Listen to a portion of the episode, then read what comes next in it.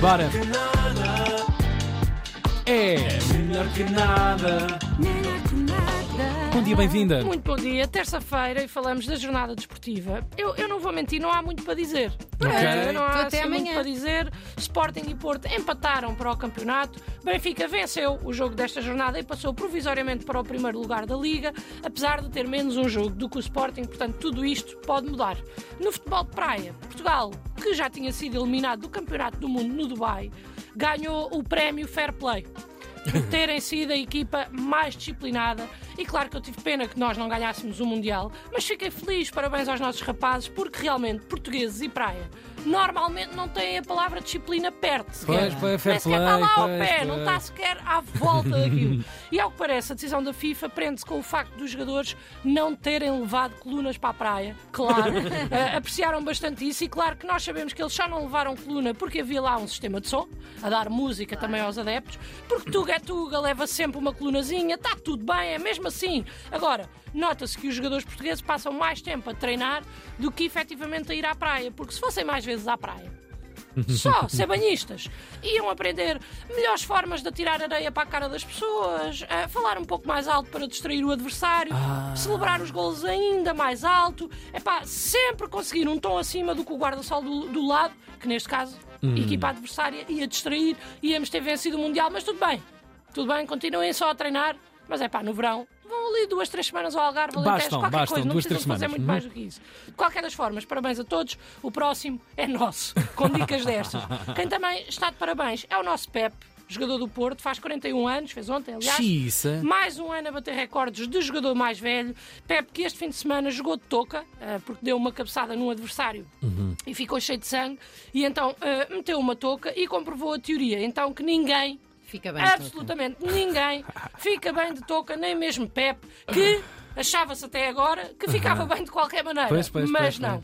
O aniversário de Pep foi celebrado também em Espanha, pronto, quer dizer, foi celebrado no mundo inteiro, porque não é por mudarmos de cidade Uhum. eh, que mudamos de dia.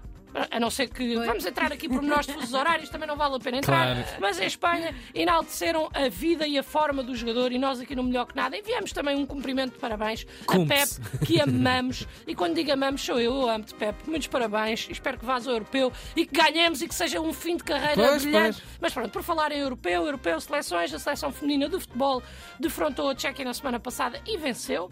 E hoje, às 18, defronta a Coreia do Sul no estádio António Coimbra da Mota, no Estoril. Uhum. Portanto, se ainda não têm planos para esta tarde e querem ver um jogo divertido e apoiar a evolução natural do futebol, epá, vão até ao Estoril, vão em família, divirtam-se. Posso garantir que o ambiente naquele estádio é bom, é divertido, tem ali umas relotes bacanas. Portanto, epá, aproveitem para isso. Já me conquistaste a é muito giro, é muito- vale, vale sempre a pena ir ver ali um jogo ao estado do Estoril. Por fim, temos de falar do Ronaldo. Então, Temos de falar. Eu bem, eu bem tento evitar. O gesto. Eu bem tento evitar, mas realmente os melhores andam sempre debaixo do nosso olhar. Verdade. Ao que parece, no final do jogo eh, deste fim de semana entre o Al Nassr e o Al Shab- Al Shabaab, Cristiano fez um suposto gesto imoral. Este suposto gesto foi feito para responder à provocação da equipa, eh, dos adeptos da equipa adversária, que gritavam o nome de Messi. O gesto foi uma espécie de toma lá, como li nas notícias, ou, ou também, epá, é, uma, é uma espécie de. É isso, é toma lá! É isto que ele, que ele make diz. it rain abaixo da cintura. Exatamente. que eu, não, que eh, não, não, não terá caído bem junto aos órgãos de, eh, disciplinares do país, que são muito rígidos, também fruto da cultura árabe, Claro. e por isso mesmo Cristiano será alvo de uma investigação pelo Conselho de Disciplina do Futebol da Arábia. Ora, eu não sei qual é o tipo de investigação que eles vão fazer, porque Cristiano é uma espécie de divindade para aqueles lados. No entanto, eu gostava de ajudar. Podes pôr um pouco mais alto, Tiago. para criar um mood. Sim, sim. Ok. No passado dia 25 de fevereiro, domingo, Cristiano Ronaldo jogou na Arábia Saudita contra o Al-Shabaab.